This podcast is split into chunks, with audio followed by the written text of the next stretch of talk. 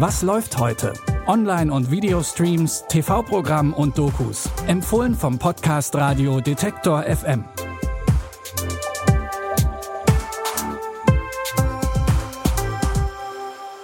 Es ist Sonntag, der 12. Juli 2020 und damit hallo und herzlich willkommen.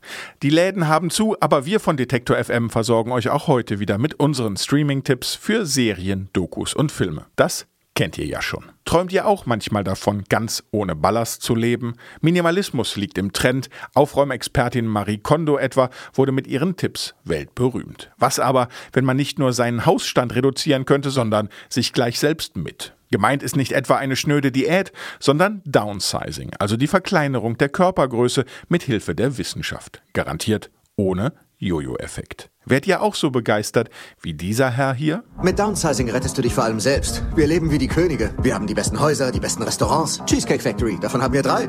In Leisureland entsprechen ihre 52.000 Dollar dann glatten 12,5 Millionen Dollar. Sie haben ausgesorgt. Ein Leben lang. Wow.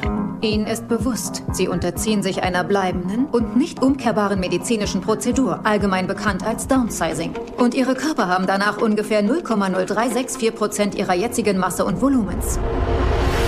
Nervös? Ah, ein wenig. Wir sehen uns auf der anderen Seite. Ich liebe dich.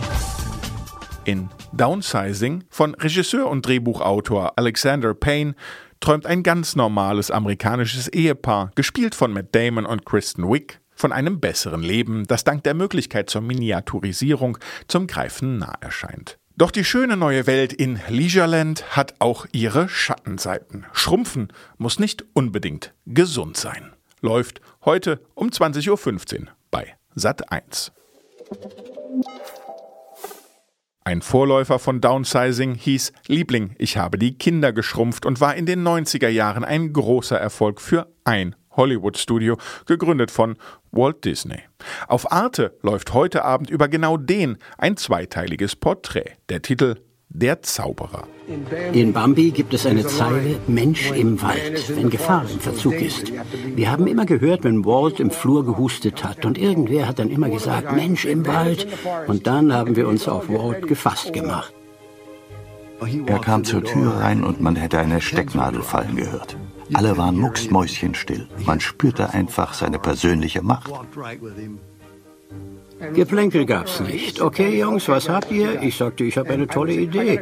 Ob du eine tolle Idee hast, entscheiden wir. Erstmal hast du eine Idee.